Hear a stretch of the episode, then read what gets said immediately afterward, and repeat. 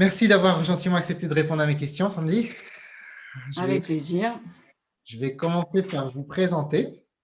Donc, Sandy Inzelin, vous êtes docteur en philosophie. Vous avez enseigné pendant plusieurs années la philosophie orientale et occidentale au sein du département de philosophie de l'université Blaise Pascal à Clermont-Ferrand.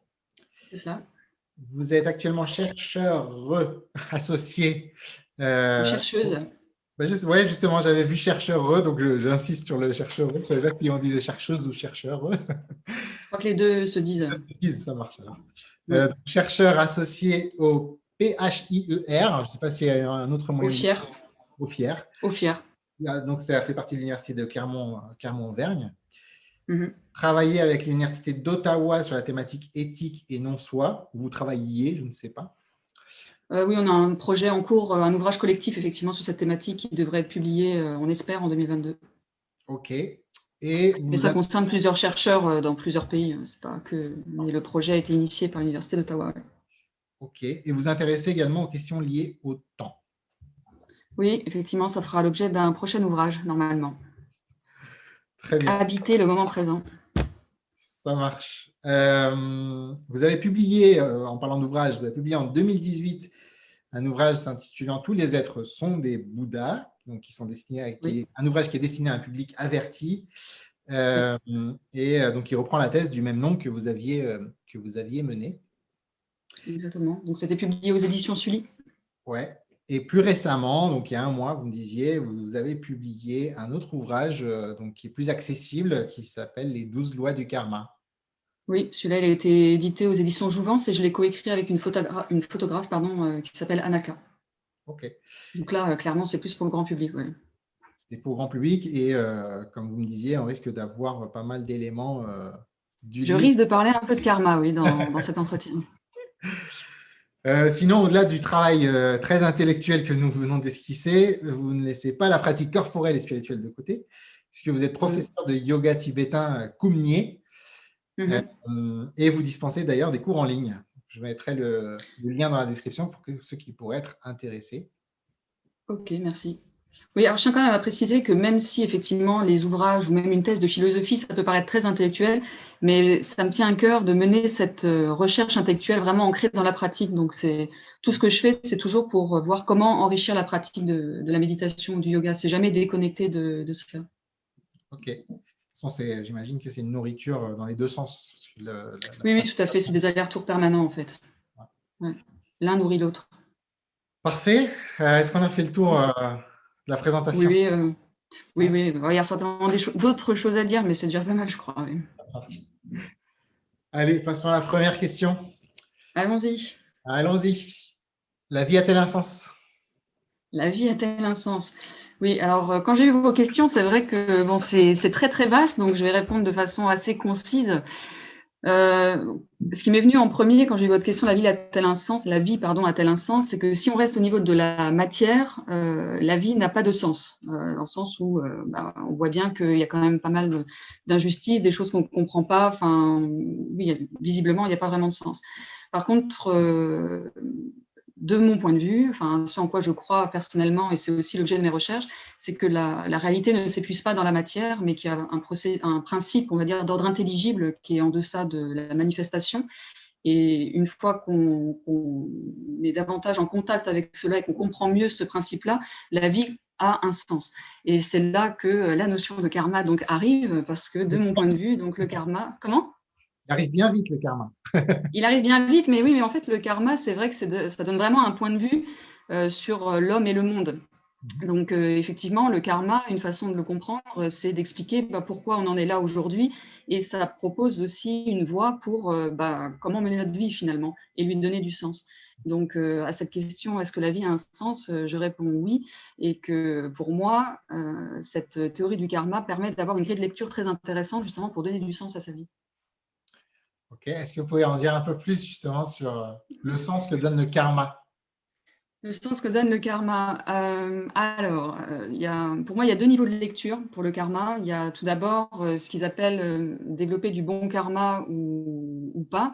Donc, développer du bon karma, c'est quoi? C'est cultiver la vertu Et là, j'ai envie de dire que ça rejoint le bon sens, c'est-à-dire que inviter la vertu dans notre vie, s'efforcer à cultiver la vertu, c'est une source sûre pour le bonheur individuel et collectif. C'est-à-dire si vraiment on développe cette bienveillance et d'essayer d'agir au plus juste à chaque instant de notre vie, eh bien, rien que cela, ça peut donner du sens parce que c'est c'est compliqué à décrire dans le détail, mais je crois que le mieux c'est d'essayer et de voir quand on vit dans la vertu ou pas, tout change en fait. Donc déjà ça, contribuer à quelque chose de, de, bienveillant au niveau individuel et collectif, vraiment, ça peut changer pas mal de choses. Et après, le deuxième niveau de lecture du karma, euh, dans la voie spirituelle, donc moi, ma spécialité, c'est le bouddhisme, mais ça, c'est valable aussi pour d'autres voies. L'idée, c'est de se libérer du karma. Et là, ça donne encore un, autre niveau de pratique, dans le sens où euh, ça nous invite vraiment à reconnaître la nature de la conscience et là, pareil, ça va, quand on a ce type de compréhension, ça va organiser notre vie différemment et voir les choses différemment. La, réalité prend une autre, euh, elle s'approfondit en quelque sorte, elle, s'enrichit. Ok. Euh, j'avais envie de vous relancer, mais euh, ça, va, ça risque de manger sur les autres questions, donc je préfère. Ah. Juste une petite question. Qu'est-ce qui vous a amené vers le bouddhisme plutôt que vers une autre tradition spirituelle, si ce n'est pas trop indiscret? Non, ce n'est pas indiscret. Hum, en fait, c'est, je crois que c'est vraiment une affaire de connexion euh, personnelle, c'est-à-dire ça n'a pas été un choix euh, théorique ou de me dire ah, le bouddhisme c'est mieux que telle ou telle voie. Ça a vraiment été une forme d'évidence. Euh, ça, ça s'est fait de façon officielle, on va dire, lors d'un tour du monde que j'avais fait il y a une quinzaine d'années.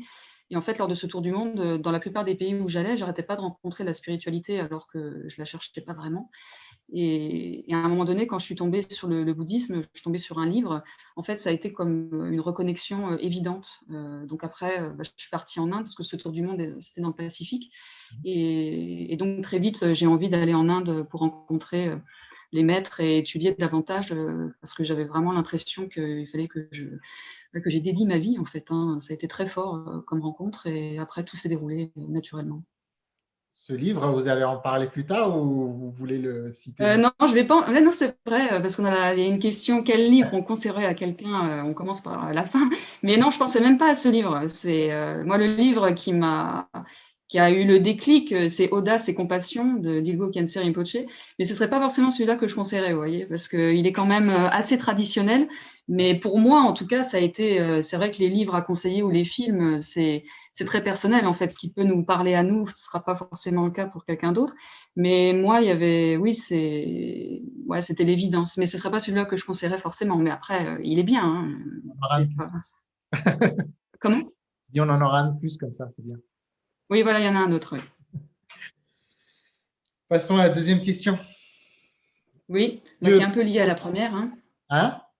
Qui est un peu lié à la première. J'ai peur de faire ah, la même réponse. un peu lié, hein, donc. Euh, oui, voilà.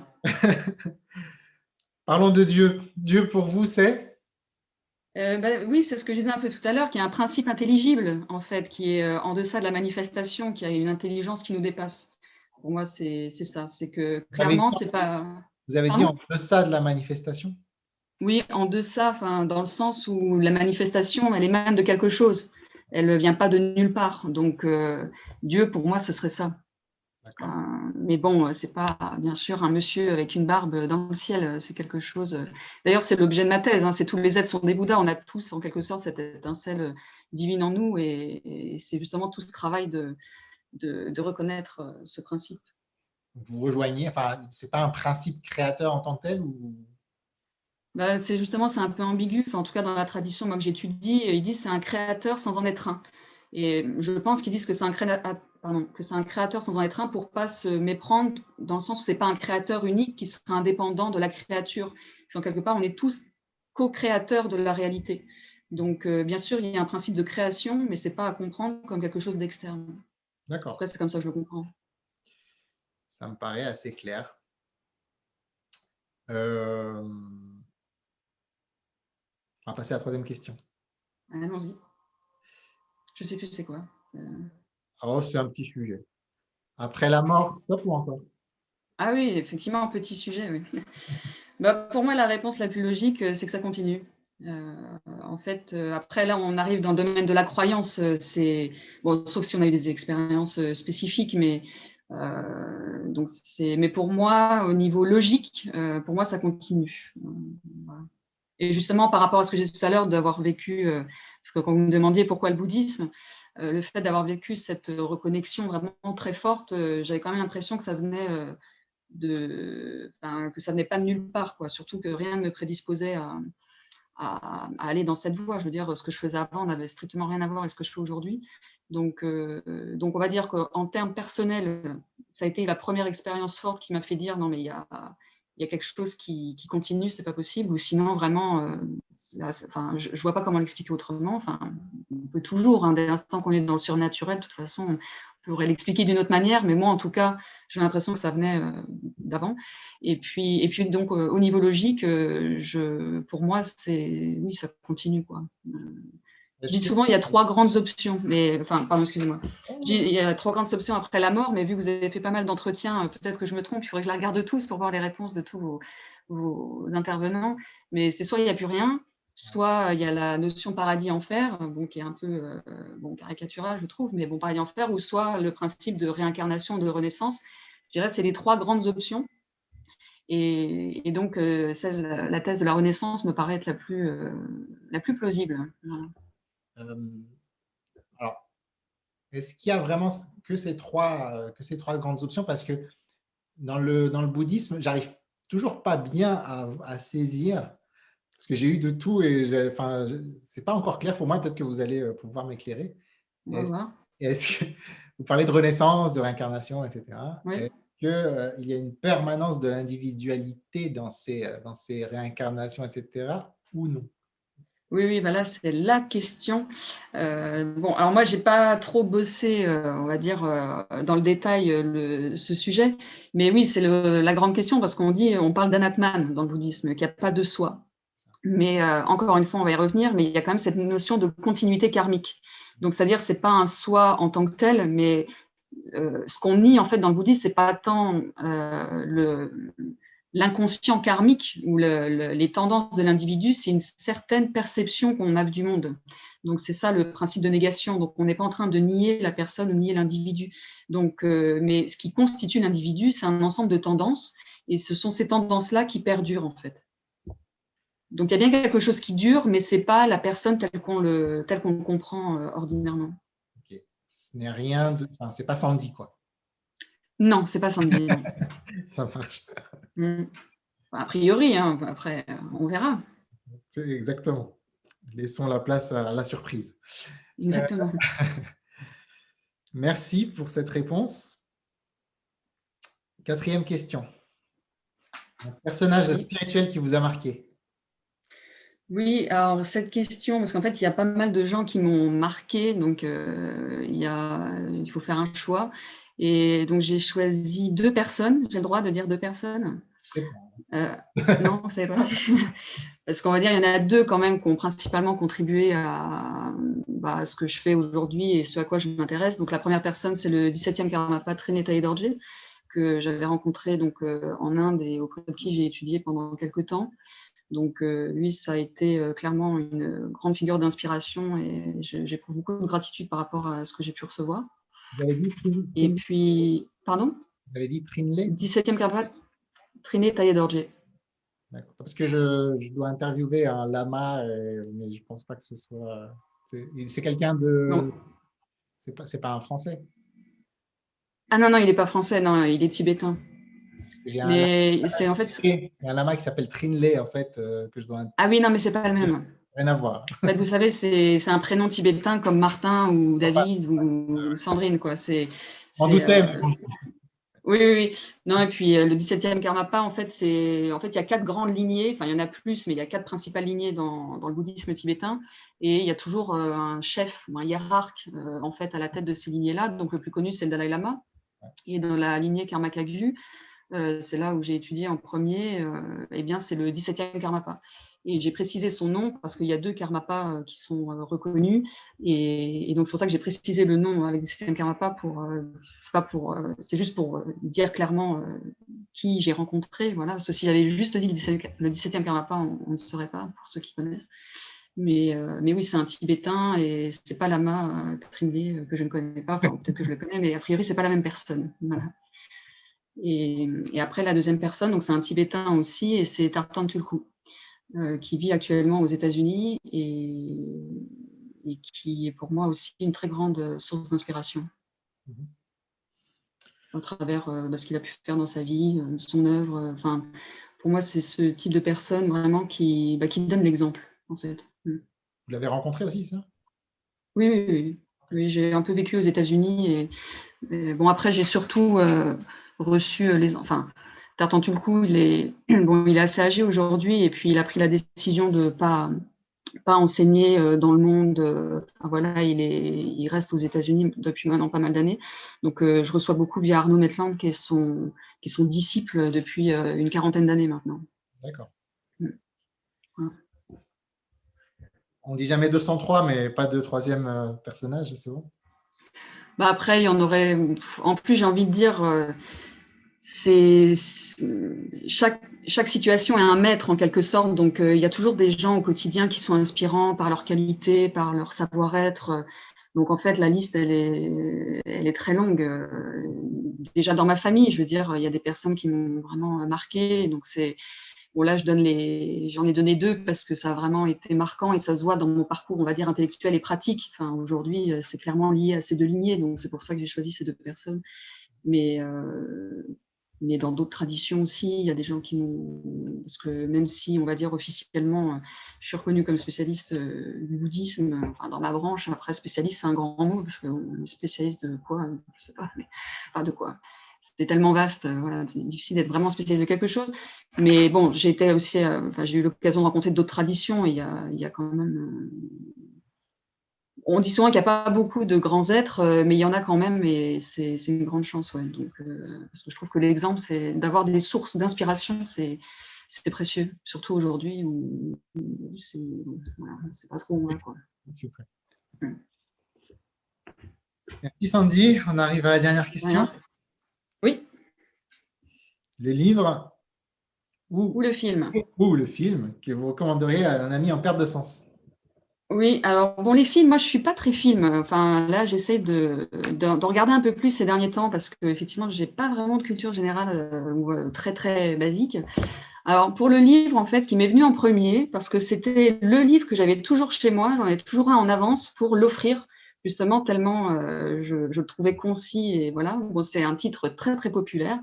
c'est L'alchimiste de Paulo Coelho que je trouve très facile à lire. Et en fait, moi, c'est un de mes premiers livres que j'ai lu, on va dire, lié au développement personnel ou à la spiritualité. Et je trouve que c'est bien écrit, enfin, ça se lit très facilement et qu'il y a des, que toutes les grandes thématiques sont déjà dedans, en fait, et qu'il y a beaucoup de choses à déjà en tirer. Et moi, personnellement, ça a été un, déclic. Bon, tout à l'heure, j'ai parlé d'audace et compassion, mais là, c'était vraiment, c'était encore une autre forme de déclic, on va dire. Et l'alchimiste de Paulo Coelho, oui, euh, moi, ce qui m'avait marqué, c'était ce concept de légende personnelle et le, de retour à la maison, quoi, finalement. On voit qu'il part de chez lui, il fait le tour du monde, il revient chez lui, et c'est vraiment le thème central de la spiritualité, quoi. C'est rentre, à la maison. Et, une fois qu'on rentre à la maison, bah, justement, la question du sens, limite, elle se pose plus. Quoi. Je veux dire, euh, généralement, quand on pose la question, c'est quoi le sens de la vie, c'est qu'il y a une forme d'égarement et qu'on s'égare de soi-même. Donc, euh, l'alchimiste, euh, pendant pas mal d'années, euh, c'était celui que j'offrais, euh, pas forcément à des personnes en, perte de sens ou même des personnes que, qui ne se posaient pas forcément de questions. Je trouvais ça dommage. je trouve que quand on n'a pas le questionnement, souvent le questionnement il vient quand on va pas très bien pour beaucoup de gens. Et généralement, c'est pas trop tard, mais c'est pas le meilleur moment peut-être pour commencer. Donc, c'est pour ça que j'aimais bien offrir ce livre. Et après, si, parce que bon, après, il y a tellement de livres, mais un autre livre que je trouve très bien fait aussi, justement par rapport euh, aux deux personnes que j'ai citées tout à l'heure. C'est un livre de Tartan Tulku, L'art intérieur du travail. Je trouve aussi très simple et en même temps euh, très profond et adapté pour, une, pour la période moderne. parle de quoi L'art intérieur du travail? L'art intérieur du travail, bah, une des grandes idées dans ce livre, c'est que euh, pour tout le coup, en fait, il n'y a pas à séparer le monde spirituel et le monde professionnel. Parce que des fois, on a l'impression que pour euh, donner du sens à sa vie ou avoir une vie spirituelle, il faudrait tout lâcher, devenir moine, nonne, ou voilà. Et en fait, euh, une de ses principales lignes d'enseignement, c'est de dire, bah, on n'est pas obligé d'aller en retraite pendant des années. Bien sûr, c'est conseillé dans, ce type de voie d'en faire de temps en temps. Et en fait, c'est par chapitre, donc bon, je ne les, les, connais plus par cœur, mais un chapitre sur le temps, sur la communication, sur la responsabilité. Et en fait, c'est très simple en apparence, mais vraiment derrière, c'est tout l'enseignement de, la nature de l'esprit dans le bouddhisme, en fait. Donc, tout ce dont on a parlé avant, là, sur la question du sens, de Dieu, etc. Et, en fait, j'ai déjà eu des, témoignages de personnes qui, en lisant ce livre, bah, ça leur a créé un déclic. Quoi. Donc, par rapport à ce que je connais aujourd'hui, ce serait un des ouvrages que, que je conseillerais. Il est traduit en français, donc le titre. Oui, oui, il est traduit en français. Oui, l'art intérieur du travail, oui. Je crois qu'en anglais, c'était Skillful Means, les moyens habiles. Euh, je crois que c'était ça, anglais. Bon, on a fait le tour. bon, bah, super. Finalement, ce euh, c'était pas si court que ça. Hein ah oui Pourquoi? Ah bon, bah écoutez, mais vous m'avez relancé, c'est pour ça. on dit au revoir aux, auditeurs et puis on se retrouve. Au revoir, messieurs, dames. Merci beaucoup. Merci à vous.